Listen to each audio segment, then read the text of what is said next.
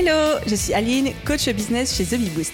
Après des années de freelance en tant que retoucheuse photo, je suis devenue coach business et j'aide désormais les entrepreneurs à booster leur entreprise.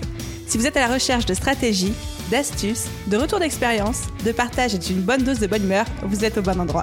Dans ce podcast, seul ou avec mes invités, je vous partage tout pour vous inspirer au quotidien, vous aider à atteindre tous vos objectifs et faire en sorte que vous puissiez développer le business de vos rêves.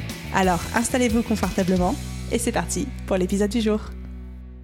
Et bonjour à tous et bienvenue dans l'épisode 254 du podcast Je peux pas, business. J'espère que vous êtes en forme pour cette nouvelle année que j'ai l'honneur d'entamer avec la toute première invitée de 2024 qui n'est d'autre que 16MB du média Le Crayon, qui est d'ailleurs bien plus que le média Le Crayon puisque maintenant il y a une agence, il y a plein de choses. Bref, je ne vous en dis pas plus, elle va pouvoir se présenter, on aura l'occasion d'en reparler. Mais Sixtine fait partie de ces personnes qui me font sentir dinosaure. Je vous explique ce que j'entends par là. C'est que quand on commence sur les réseaux sociaux, quand on commence notre business, on est un petit peu les outsiders. On est les personnes qui débarquent parfois de nulle part. Certains d'entre nous un petit peu comme moi, j'ai la sensation d'avoir la chance avec The Boost, on a la chance d'exploser, d'avoir une belle visibilité du jour au lendemain, c'est assez cool. Et puis quand ça fait deux ans, trois ans, quatre ans qu'on est là, qu'on est sur le marché, on devient des dinosaures. C'est-à-dire que c'est à notre tour de voir qui sont les outsiders, les personnes qui pètent, entre guillemets, du jour au lendemain, qui explosent tout. Et j'adore, j'adore, j'adore faire venir ces personnes euh, sur le podcast, à la fois pour comprendre qu'est-ce qui a fait qu'elles ont explosé du jour au lendemain, voir un petit peu comment elles vivent aussi cette croissance business, et puis les travailler au corps pour pouvoir vous partager à vous, chers auditeurs, ce qui a fait leur réussite, ce qui a fait, comme on dit outre-Atlantique, le overnight success, c'est-à-dire le, succès qui explose du jour au lendemain. Bref, c'est donc à ce titre que j'avais vraiment, vraiment envie d'interviewer Sixtine, d'échanger avec elle, non seulement sur bah, qui est la femme derrière les réseaux sociaux, et surtout bah, comment elle a fait, comment elle a littéralement fait pour passer de 0 à plus de 145 000 abonnés sur Instagram quasiment d'un coup. Moi, j'ai cligné des yeux, elle était là. Évidemment, je l'ai cuisinée et évidemment, elle va tout vous dire dans cet épisode de podcast. Je suis allée creuser et décortiquer tout ça avec elle. Je vous laisse donc découvrir sans plus de transition mon échange avec Sixtine. Hello Sixtine et bienvenue sur le podcast Je peux pas, j'ai business. Comment vas-tu aujourd'hui? Bah écoute, super et toi? Bah écoute, euh, super, merci, merci de nous accueillir dans les magnifiques locaux du Crayon. J'adore l'ambiance, fait vraiment à la maison. Euh, merci pour ça. Merci à toi d'être venue. Sixine, est-ce que tu peux te présenter pour les quelques personnes du fond de la salle qui ne te connaîtraient pas encore Est-ce que tu bien te présenter dans les grandes lignes Alors, j'ai cofondé le Crayon Group, donc qui est composé du média Le Crayon, qui est aujourd'hui le premier média de débat des jeunes. À côté, on a développé deux agences, donc Le Surligneur, qui est notre agence de développement du personal branding pour les entrepreneurs ou les chefs d'entreprise, donc LinkedIn, Instagram, TikTok et de relations presse. Et on a une autre agence qui s'appelle Le Pinceau, qui est notre agence d'influence et d'intelligence économique pour les grosses boîtes. Donc là, c'est vraiment du B2B. Et là, on vient de lever des fonds pour acheter un autre média qui s'appelle Les Pépites de France, qui est un média leader sur le domaine du patrimoine et du tourisme en France. Donc on est officiellement un groupe média. Et la question qu'on se posait ce midi, c'était est-ce que votre holding s'appelle La Trousse? Ce serait hyper rigolo. Alors pour l'instant, on n'a pas, fait de holding, mais effectivement, on s'est vraiment posé la question le jour où on en fera une de l'appeler La Trousse. C'est prévu. Pour de vrai? Pour de vrai, vraiment. on s'est vraiment fait la réflexion plein de fois et tout le monde nous le dit. Donc, euh, ah zut, je pensais qu'on avait été premiers de faire à la réflexion. non, non. bon, tant pis. C'est pas grave, je suis un peu déçue, mais euh, je m'en remettrai. Pour euh, briser un petit peu la glace, j'ai prévu un mini portrait chinois. Donc tu connais le principe, euh, tu réponds du tac au tac aux questions. T'es prête? Trop bien. Il n'y a pas de piège, hein, promis. Sixtine, plutôt salé ou sucré? Salé. Productive le matin ou l'après-midi? L'après-midi. Un livre que tu as adoré récemment? Le désir, une philosophie. Ok. Une citation qui t'accompagne au quotidien? Prends la parole. Une application dont tu ne pourrais pas te passer sur ton téléphone? Les pépites de France. Team LinkedIn ou Instagram Ah, c'est chaud. LinkedIn. Si ton personal branding était une couleur, ce serait laquelle? Le bleu. Et quel est le plus beau compliment qu'on puisse te faire? Un compliment qu'on me fait tout le temps. On me dit toujours que je fais beaucoup plus âgé que mon âge. Et c'est vrai que ça me fait toujours plaisir. Parce que du coup, ça veut dire que je suis bien plus mature. Et donc, c'est très bien. C'est vrai, je te confirme. Parce que euh, je sais pas si c'est une information secrète ou pas, mais t'as 23 ans, c'est ça 22. Hein 22. Voilà. C'est quand les 23 En juillet prochain. Ouais, donc euh, tout juste 22, quoi. Ouais, juste 22. Sixtine, du coup, comme moi, tu as tendance à beaucoup miser sur ton personal branding. Pourquoi avoir choisi cette stratégie? Est-ce que c'est déjà c'était un choix? Alors oui, c'était un choix. Mes associés euh, ont commencé avant moi à le faire, d'abord sur Instagram, et j'ai très vite vu la puissance d'avoir un bon personal branding, parce qu'en vrai, qu'aujourd'hui, quand tu développes une communauté, c'est beaucoup plus facile de faire passer les messages que tu as, et surtout montrer aux gens à quel point tu es expert dans tes domaines, et donc donner envie aux gens de prendre tes services, travailler avec toi, de te solliciter quand il y a des besoins. Et donc en fait, on a vachement euh, fait sur Instagram, ensuite énormément sur LinkedIn, c'est tellement tellement puissant en termes de visibilité, crédibilité, même leads commerciaux, qu'en fait c'était devenu logique de faire une agence qui le fait pour les entrepreneurs et pour les chefs d'entreprise parce qu'on l'avait d'abord testé sur nous. On avait vu la puissance que c'est et en fait c'est vraiment quand tu le testes sur toi que tu es vraiment capable de bien faire pour les autres, que tu connais tous les tenants aboutissants que en fait seul quelqu'un qui l'a réellement fait peut le savoir. Et donc ça a été vraiment la meilleure décision euh, de notre vie qui était du coup de se construire en public donc de partager tout ce qu'on faisait à la fois les mauvaises expériences les retours les conseils tout ce que tu veux. Et ça nous a fait qu'on a grossi naturellement comme ça appréhensions en termes de me montrer, pas montrer Parce que je sais que dans l'audience, il y en a beaucoup. Faire des stories face cam sur Instagram, c'est pas toujours facile, etc. Est-ce que toi, c'est des, choses que tu as traversées ou est-ce que tu t'es pas du tout posé cette question-là? Alors, si, moi, j'avais surtout peur d'être critiquée sur mon physique au début quand je me suis lancée. Ah ouais? Ouais, j'ai pas du tout eu ce syndrome de l'imposteur. J'en avais rien à foutre de ce que les gens pensaient de moi là-dessus. J'ai toujours été euh, un peu une précoce dans ma tête et ceux qui me connaissaient le savaient, donc c'était pas un stress là-dessus. En revanche, oui, j'avais pas critiqué sur mon physique. Euh, plus, la première fois que j'ai commencé à faire des vidéos, je me rappelle, j'étais pas du tout coiffée. J'avais genre un bouton, je sais pas trop, dans mon visage. Enfin, il y a rien qui allait. Puis le contenu était pas du tout euh, dingue non plus. Mais en fait, tu t'en fous juste, tu le fais. Et puis, en fait, au bout d'un moment, les gens qui te critiquent sont soit des gens avec lesquels t'aurais jamais fait du business ou les gens avec lesquels t'aurais jamais été pote. Donc en fait, à la fin, t'apprends vraiment à t'en foutre. Et est-ce qu'il y a eu des critiques sur ton physique ou est-ce que pas du tout? Non, honnêtement, ça j'en ai jamais. jamais vu dans tes commentaires. J'en ai jamais eu. Honnêtement, des critiques sur mon physique. Et même si j'en ai, honnêtement, ça ne me toucherait tellement pas. C'est-à-dire qu'aujourd'hui, euh, j'ai suffisamment confiance en moi pour pas que ça me touche.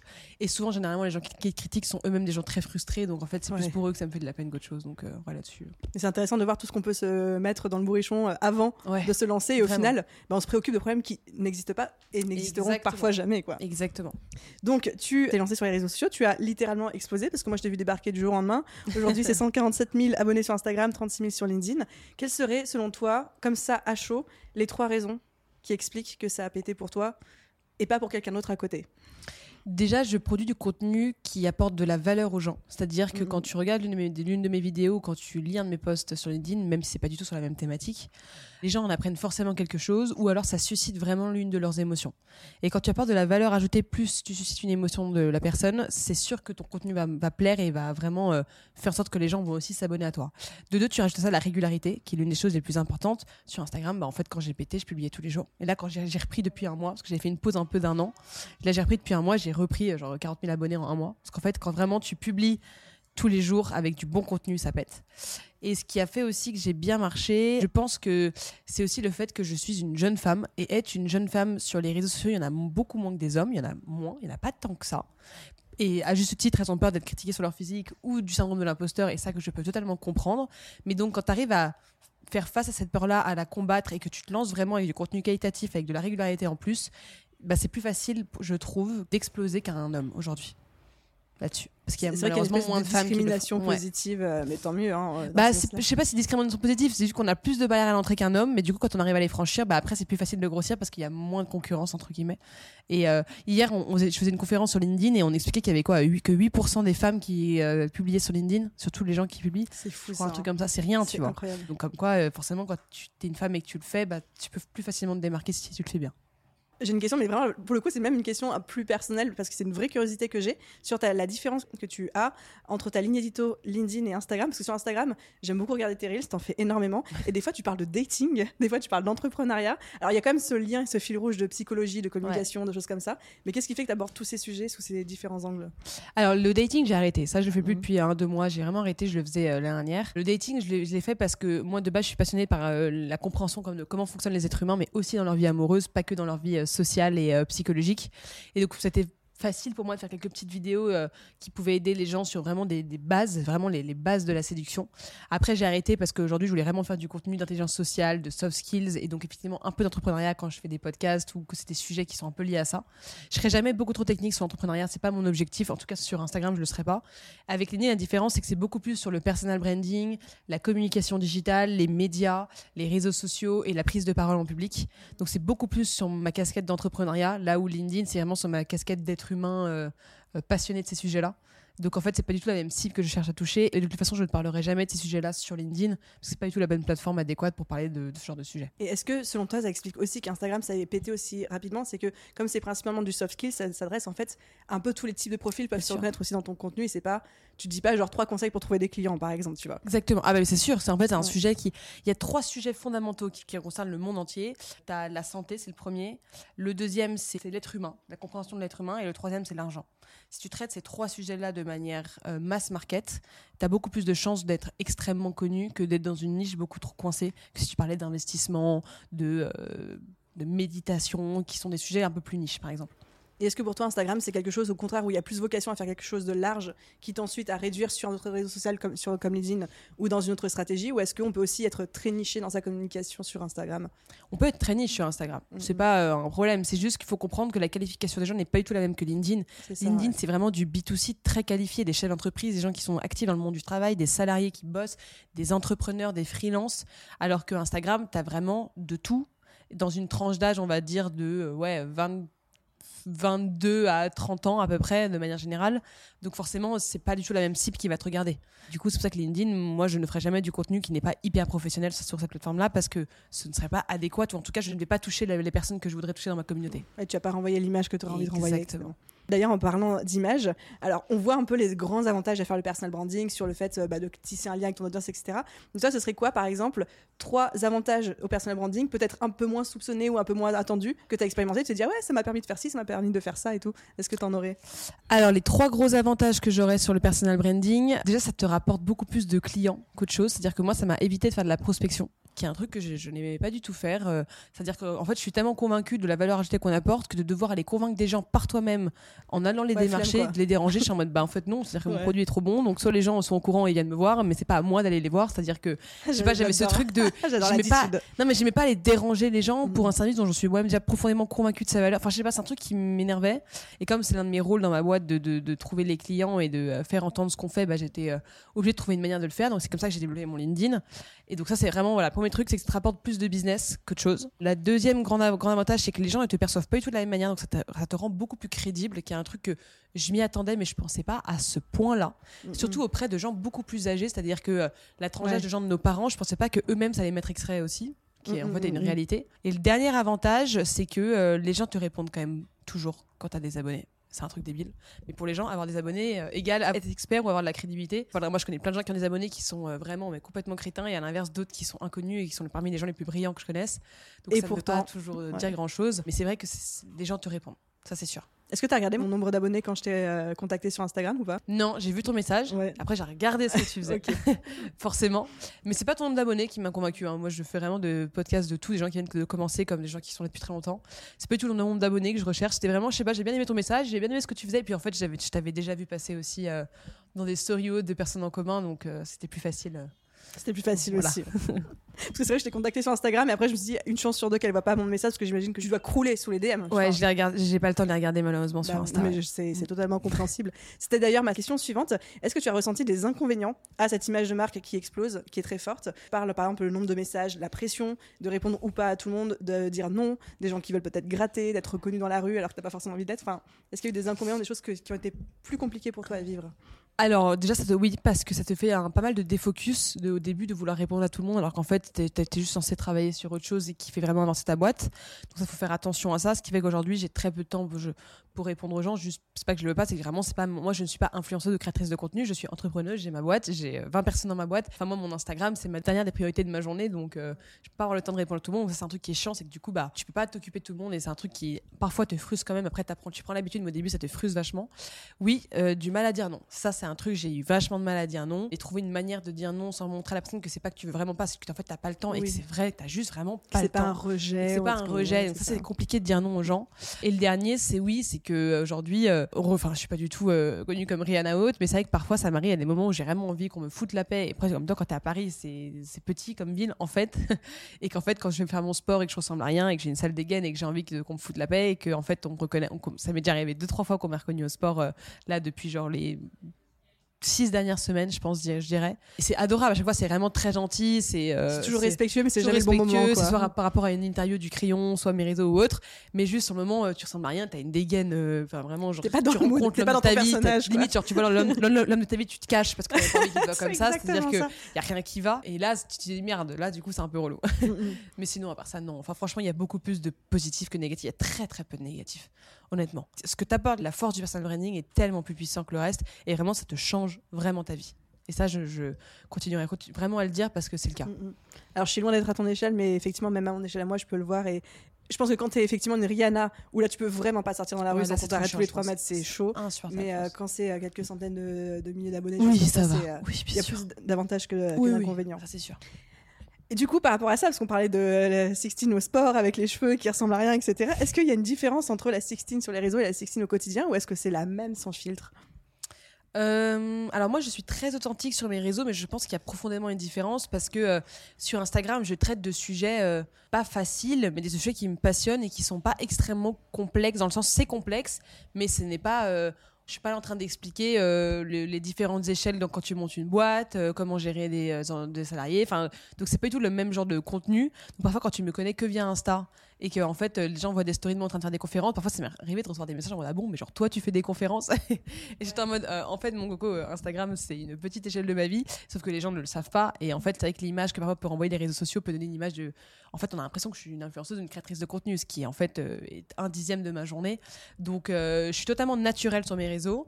En revanche, quand tu ne connais pas tous les tenants et aboutissants, je pense que tu me vois pas du tout de la même manière que quand tu me rencontres. Ça c'est sûr et certain. C'est vrai que euh, j'avais écouté l'interview que tu avais fait avec euh, notre amie en, co- en commun, Justine, à qui on fait un gros bisou. Et tu disais justement que ça te prenait, enfin, c'était ta dernière priorité dans la journée, les réseaux sociaux, même la création de contenu, que c'était encore. Alors, je sais pas si c'est encore toi qui fais tes montages de vidéos de Non. Reels. Entre temps, c'est bon, t'as délégué Ouais, depuis un mois, c'est moi qui le fais. depuis un mois, mais il était temps. mais tu- combien de temps par jour tu passes à peu près à créer du contenu, que ce soit pour LinkedIn, Insta? Instagram maintenant, ça me prend 3h30 par mois. Par mois? Ouais. Et tu fais tout ton contenu pour le mois? Ouais, T'enregistres euh, au studio derrière et puis euh, exactement. Smart, ça C'est très rapide, ouais. Grand max 3h30 par mois. LinkedIn, euh, ça me prend. euh, Il y a des semaines, ça peut me prendre une heure et demie. La semaine d'après, 5 minutes. Ça dépend. Tu postes tous les jours Je poste sur trois fois LinkedIn par semaine. Sur LinkedIn Ouais. Ok. Donc euh, LinkedIn, ça va, honnêtement. C'est pas le truc qui me prend le plus de temps. Mais j'ai trouvé des manières, justement, que ça me prenne très peu de temps. Et comme en plus j'ai une agence de personal branding, il fallait aussi que je trouve les codes pour gagner du temps pour mes propres clients. Donc euh, j'avais pas le choix. Est-ce que tu as quelques secrets à nous partager euh, Même moi, ça m'intéresse. Là, je suis en train de lancer sur LinkedIn. Alors, bah, pour LinkedIn, il faut batcher, c'est le meilleur truc. C'est-à-dire que quand tu écris un post, force-toi à écrire les autres posts de la semaine juste après, parce que ton cerveau est Mhm. déjà dans le Focus, mode de ouais. créer les posts. C'est plus facile de trouver des, des sujets de posts, et après, tu as, plus de temps pour laisser poser le truc et le relire s'il faut. Et pour Instagram, euh, TikTok, etc., c'est vraiment de produire tes 20, 30 vidéos du mois d'un coup. C'est-à-dire que tu prépares toutes tes vidéos à l'avance, et en fait, après, tu les tournes euh, le lendemain ou deux jours après, euh, d'un coup, les 20 ou 30 vidéos. Et ce qui fait que après, t'as plus rien à faire, t'es tranquille, et en fait, ça te prend. euh, au début, ça peut te prendre un peu de temps de le faire, mais plus tu le fais, moins ça te prendra de temps.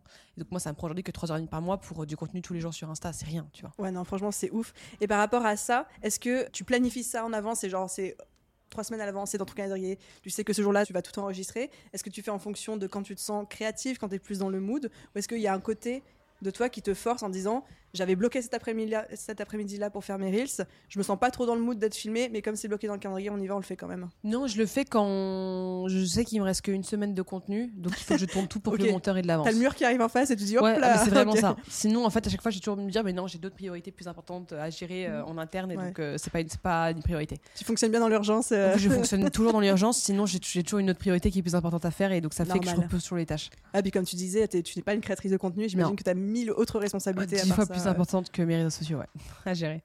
Et en termes d'organisation, est-ce que tes teams euh, calendrier, euh, time blocking, tout est préparé à l'avance Est-ce que c'est plus à l'arrache? Oui, ouais, ouais. Suis team, suis team- pardon, je suis team calendrier. Je suis team Ok. calendrier. J'ai besoin de tout noter dans mon agenda, dans mon Google Agenda, sinon j'oublie déjà tout simplement, et sinon je n'arrive pas à gérer en fait ce que je dois faire. Et donc je me note par tranche d'horaire. Et qu'est-ce que tu pourrais donner comme conseil aux personnes qui nous écoutent, qui ont justement cette grosse euh, difficulté à se dire j'arrive pas à me bloquer assez de temps pour les réseaux sociaux, tout est plus urgent, j'ai plein d'autres, enfin, qui sont un petit peu, qui sont un peu dans un verre d'eau par rapport à ça? C'est une question de priorité. Il faut juste Ouais. réaliser que c'est du de l'organisation. Quand tu vraiment es hyper organisé, tu gagnes beaucoup de temps. Et après, c'est juste à quel point c'est important pour la personne de développer ses réseaux sociaux par rapport à ce qu'elle doit faire à côté. Quoi. Donc parfois, est-ce que c'est euh, même, même de le prendre sur ton temps libre hein. Est-ce que tu préfères aller voir une pote, t'occuper de tes réseaux? Est-ce que tu préfères boire un verre ou t'occuper de tes réseaux? Donc euh, après, si vraiment ton travail est dix fois plus important que ça, bah, tu le prends sur ton temps perso. C'est Et- une question de priorité. Ça ressemble à quoi une journée euh, dans ta peau aujourd'hui? Ouais, j'ai aucune journée euh, qui se ressemble déjà. je fais du sport 3-4 fois par semaine, donc ça c'est un truc souvent que je fais le matin ou à l'heure du déj. C'est un truc qui est important pour moi, pour me garder en forme. Donc euh, toujours, on va dire, à peu près du sport. C'est un truc que je compterais dans une journée normale. De dormir au moins 8-9 heures par nuit.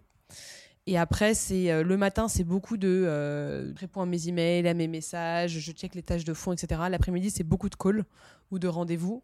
Il y a toujours un déjeuner avec un client, un prospect, un partenaire, euh, qu'importe. Et après, le soir, ça m'arrive quand même très souvent d'avoir un événement important ou un dîner d'affaires. C'est, je suis très rarement chez moi seule devant Netflix euh, le soir, quoi. Ça a l'air d'être une vie à 200 à l'heure, tu kiffes? J'aime beaucoup, mais là j'avoue que la semaine dernière j'étais vraiment crevée. Physiquement et psychologiquement, donc j'étais vraiment pas bien parce que je commençais à, avoir, à réaliser qu'en fait, quand t'aimes profondément ce que tu fais, tu ne t'arrêtes pas. Tu ne t'arrêtes jamais jusqu'au moment où ton corps, c'est ton corps qui te dit stop. Et en fait, tu comprends pas pourquoi ton corps te dit stop alors que tout va bien. Alors ta tête est contente. ta tête est contente et que vraiment tout va bien. Ouais. Et là, en fait, tu commences à pas aller bien et tu comprends pas. Et en fait, c'était quoi les symptômes que tu avais euh Je me sentais pas bien, comme si euh, j'étais déprimée. J'avais une boule au ventre, j'avais pas faim, alors que normalement, je suis quelqu'un qui suis toujours très joyeuse. Je, je, positive énormément. Et en fait, c'est juste que j'étais crevée j'étais juste crevée. Il n'y a pas d'autres explications. Et après, j'ai bien dormi les nuits d'après. Je me suis un peu euh, mis un peu moins stress. Et puis, chez vous, j'ai eu beaucoup de bonnes nouvelles dans le taf. J'ai très bien, euh, très bien bossé. Donc, ça m'a remise de bonne humeur et d'aplomb. Mais c'est vrai que là, euh, le début du mois de novembre, c'était dur. Et j'ai l'impression que j'étais pas. Enfin, autour de moi, pas mal de gens étaient comme ça aussi. Façon, chaque année, le mois de novembre, c'est le pire mois de l'année. Ouais, c'est toujours le moment où on est tous en tête. ouais, vraiment. Genre, il pleut, il fait froid, il commence à faire de mytho. L'angoisse, quoi, comme période. Alors, j'ai une vraie question à te poser. Moi, qui est un petit peu mon cheval de bataille en ce moment, c'est que tous mes potes entrepreneurs, tous les entrepreneurs que je connaisse qui ont fait plus de 7 chiffres ou du multiple 7 chiffres et tout, tout le monde est passé par un burn-out. À un moment. Parce que tout le monde adore ce qu'il fait et personne n'écoute les signaux de son corps jusqu'au jour où le corps dit mais un méga stop, tu vois. Comment est-ce que toi t'appréhendes ça? Est-ce que tu es encore en mode pour l'instant, je me sens pas concernée. Est-ce que tu es dans la prévention? Est-ce que pour toi, c'est une réalité? Est-ce que c'est. Alors, moi, dans Je ne ferai, je pense pas de burn-out. La première chose, c'est parce que pour moi, c'est hyper important d'avoir un équilibre de vie qui est sain et surtout d'avoir une vie vraiment, vraiment saine, dans le sens de dormir bien, de se nourrir bien, de faire du sport pour vraiment. Parce que pour qu'une boîte aille bien, il faut que toi, ailles bien. Ça, c'est primordial. Donc, la première chose, c'est que ça, je pense pas que ça m'arrivera là-dessus. Et la deuxième chose, c'est que j'ai des associés.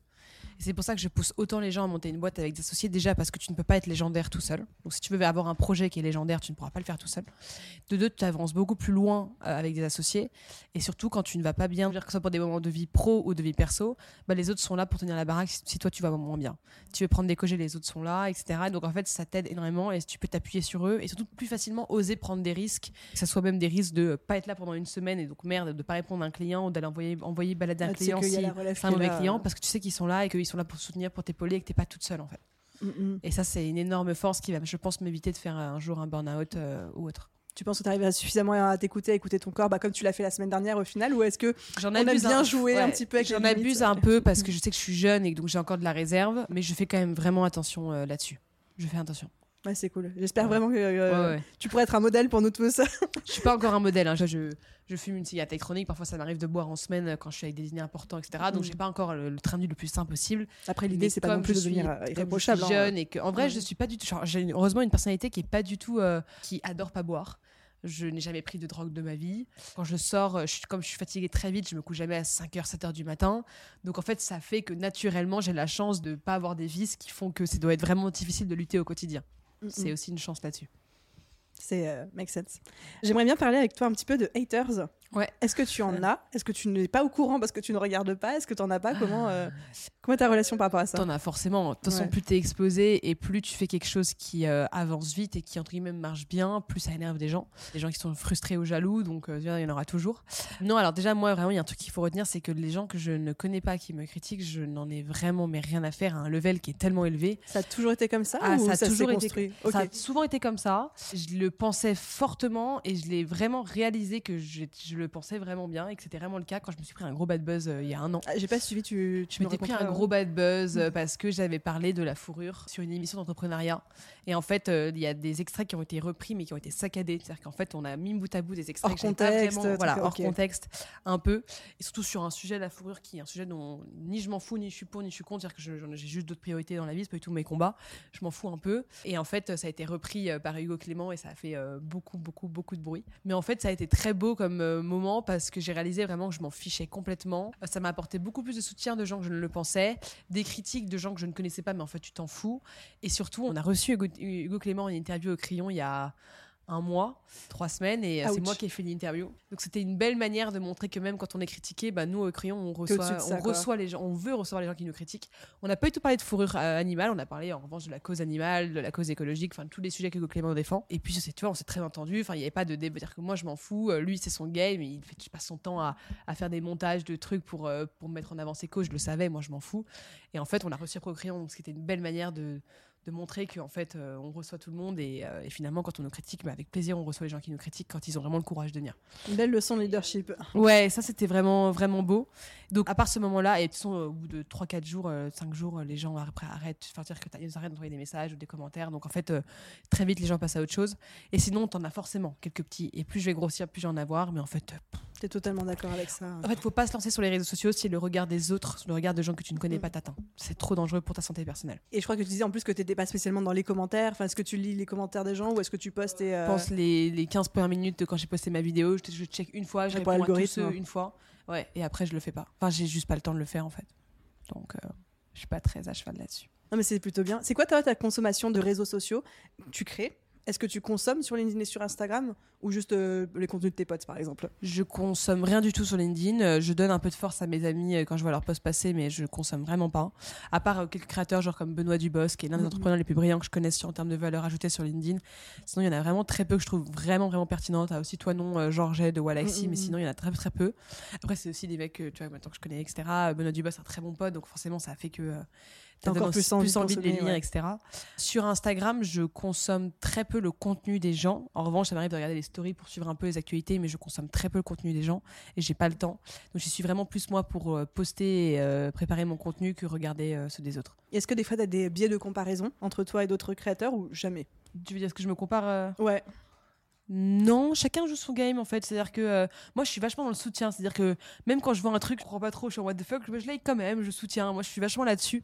C'est Oussama Hamar qui disait ça, qui disait ça ne te coûte rien de liker ou de commenter le post de quelqu'un, contrairement à ce que lui ça va lui rapporter. C'est tellement Ouais, vrai. C'est tellement. Et donc tellement en fait, moi j'essaie de soutenir un maximum les autres. Nous on est très très collectif au crayon. C'est une, une grande valeur. Donc euh, dès que je peux l'être avec d'autres gens, moi je le suis. J'adore soutenir les gens. Euh, Même plus c'est what the fuck les projets, plus je soutiens parce que plus ça me fait marrer. Après, euh, non, je. Non, pas tellement. Chacun joue son game. Et puis moi, vu que mon contenu marche bien quand je poste, euh, j'ai pas de raison de me comparer. euh, Là-dessus, non, pas trop. J'adore cette réponse. Et du coup, c'est quoi la suite pour toi sur les réseaux sociaux? Est-ce que tu vas continuer à développer Insta LinkedIn? Est-ce qu'il y a euh, une volonté d'aller sur TikTok ou Clubhouse Je dis ça au pif, faut mettre. Alors TikTok, j'y suis aussi. Je poste le même contenu que sur Insta. Donc euh, j'y suis aussi. Ah, je peux pas regarder tes stats là-bas, ça. C'est moins bien. hein. Ok. crois genre euh, 42, 45, 43. Oh, bah, sais c'est pas non plus. Ça va, ça va. mais non, mais TikTok, je poste juste le même contenu. En fait, j'ai beaucoup moins pris qu'Insta parce que j'étais pas du tout régulière sur TikTok. Donc d'un coup, je postais 5 vidéos en une même journée. Après, pendant une semaine, je postais rien. Parce qu'en fait, je sais pas, j'avais juste la flemme de cette plateforme. et j'ai la flemme, c'est-à-dire que vraiment, juste d'aller dessus et de poster, j'arrivais pas. Enfin, c'était psychologique, ça me saoulait. Donc, comme j'ai pas été régulière, je pense que c'est ça qui a fait que j'ai beaucoup moins d'abonnés que sur Insta. Parce que c'est le même genre de vide de contenu, donc il y a pas de raison que ça marche mo- moins que sur Insta. Euh, même si c'est un algorithme différent, t'as quand même des vidéos qui doivent marcher sur les deux, parce que c'est des bonnes vidéos. Sinon, euh, non, je vais continuer à développer euh, Instagram et Instagram, je vais essayer vraiment de pas lâcher le fil maintenant qu'en plus on a un super monteur en interne, voilà. Puis souvent ça et de un et surtout que maintenant que j'ai pris une- un réflexe de comment bien batcher mon contenu, c'est plus facile de continuer à le faire. Avant, je le faisais vraiment le jour J pour le jour J, donc forcément il y a des jours t'as des, des urgences, tu peux pas le faire. Et LinkedIn, je continuerai toujours à le développer à fond, déjà parce que j'ai une très belle croissance sur LinkedIn, que j'aime profondément cette plateforme et qu'elle m'apporte énormément des choses, surtout pour mon business de, ma boîte et aussi perso, Mhm. mais surtout pour ma boîte. Et donc ça, c'est un truc que je lâcherai jamais. Trop bien. Et du coup, quels seraient les conseils en mode plan d'action débutant pour une personne qui veut avoir le même succès que toi sur LinkedIn ou sur Instagram Comment est-ce qu'on choisit ses piliers de contenu? Comment est-ce qu'on s'organise dans les grandes lignes? Alors, Je te demande pas de me faire une heure de masterclass là-dessus, mais euh, Déjà, c'est choisir le bon réseau social en fonction de la cible que tu veux toucher. Quelle cible tu veux toucher? Qu'est-ce que tu veux leur dire? Et qu'est-ce que la toi d'il y 3 ans, 5 ans aurait aimé apprendre sur, sur la thématique dans laquelle tu es Ça, c'est une bonne manière déjà de réfléchir, euh, de se poser sur le sujet à la bonne, bonne plateforme. comme ça, toi, de ton côté. euh. Bah plus aujourd'hui. Aujourd'hui, c'est devenu naturel de le faire, donc j'ai plus besoin de me mettre des stratagèmes de réflexion, mais au début, oui, toujours, forcément. Et après, euh, faut comprendre que LinkedIn, donc c'est du B2C qualifié, donc quand tu vas dessus, tu vas chez des chefs d'entreprise, des CSP+, des salariés, etc. Instagram, c'est du B2C de mass market, donc en fait, tu auras vraiment de tout, mais d'une tranche d'âge, on va dire, de allez, 20 à 30 ans. TikTok, c'est comme Instagram, sauf que c'est euh, une tranche d'âge plus jeune, je dirais euh, 15, euh. 20 ans. Facebook, pareil, B2C, mais beaucoup plus large. Le B2B aussi sur LinkedIn, bien sûr. Donc en fait, en fonction de ça, déjà, tu sais quelle plateforme choisir. Et après, il faut comprendre que sur LinkedIn, la- les formats qui marchent, c'est des posts écrits avec une photo, avec un visuel. Là où en revanche Instagram, euh, TikTok, etc., c'est une vidéo de 1 minute, 1 minute 30. Donc en fait, euh, avec une bonne phrase d'accroche à chaque fois, comme sur Instagram. Enfin en fait, Instagram et LinkedIn n'ont pas le même format, mais ont la même manière de fonctionner dans le sens où c'est une bonne phrase d'accroche, du contenu qui est clair, net et précis, une valeur ajoutée par post, une idée par post aussi. Et en fait, c'est une manière de, de toujours euh, faire. C'est le même genre de concept, sauf que c'est pas le même format. Et après, la régularité, des posts de valeur ajoutée, et puis. euh, toute façon, faut toujours commencer. Au début, tu vois ce qui marche, ce qui marche pas, tu testes des trucs. euh, et après, c'est à force de le faire que tu, tu vois ce qui marche, ce qui marche pas. Ouais. Et puis, si tu veux aller vraiment plus vite et bien le faire et grossir plus vite parce que et tu sais pas le faire ou juste t'as le flemme de le faire, tu as des agences comme nous, on le fait, on développe le compte des réseaux sociaux des gens, tu as plein d'autres agences qui le font. Et ça permet aux gens de ne pas s'en occuper s'ils veulent pas s'en occuper. Quoi. Mais tu me fais une transition parfaite parce que j'allais te dire, on arrive à la fin de cet épisode et toutes mes questions. Déjà, merci d'avoir euh, joué le jeu et répondu euh, à tout. à toi.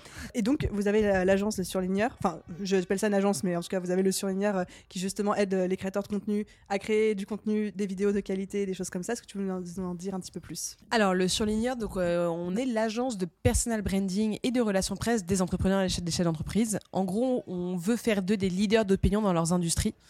Donc, c'est-à-dire vraiment faire d'eux des boss en termes de valeur ajoutée avec du contenu hyper qualitatif sur les thématiques euh, sur lesquelles ils sont, soit pour leur apporter du business, euh, de la crédibilité, de la visibilité. Évidemment, ça rapporte les trois en même temps, mais en fonction de la stratégie, ça peut rapporter l'un quand même, Ouais, plus que l'autre. Exactement. Et en fait, on a fait ça parce qu'aujourd'hui, quand tu euh, développes un projet, une marque ou une entreprise, il y a tellement de concurrence qui arrive, tellement de possibilités d'avoir les informations vite par euh, les gens via Internet, etc., que pour que vraiment les gens comprennent et savent que tu existes, il faut que tu aies un personal branding f- fort et surtout identifiable.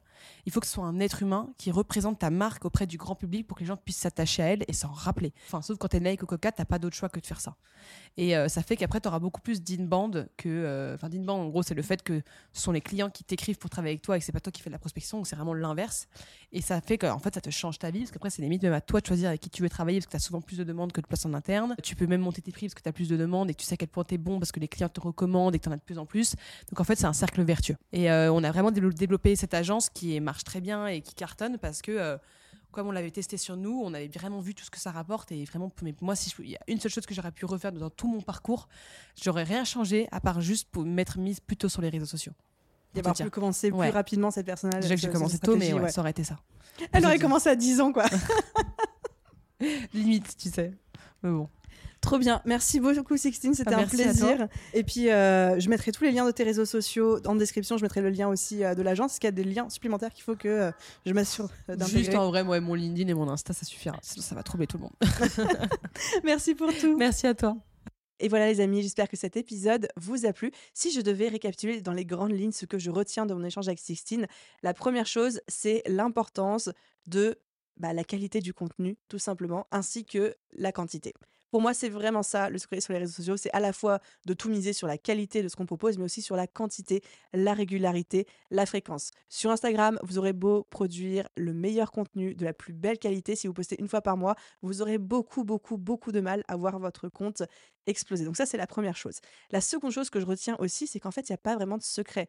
Moi qui m'attendais, en écoutant Sixtine, à entendre parler de techniques ou d'outils ou de logiciels ou de plateformes ou de hacks dont j'avais jamais entendu parler, bah ce n'a pas été le cas. Et je peux pas dire que j'étais surprise parce que au final, pour échanger avec énormément de personnes qui ont vu leur compte Instagram subir une croissance fulgurante, eh ben souvent ce sont des personnes qui étaient déjà là avant et qui ont fait le travail, qui ont travaillé, travaillé, publié, publié pendant des semaines, des mois, parfois même des années avant de voir vraiment les résultats.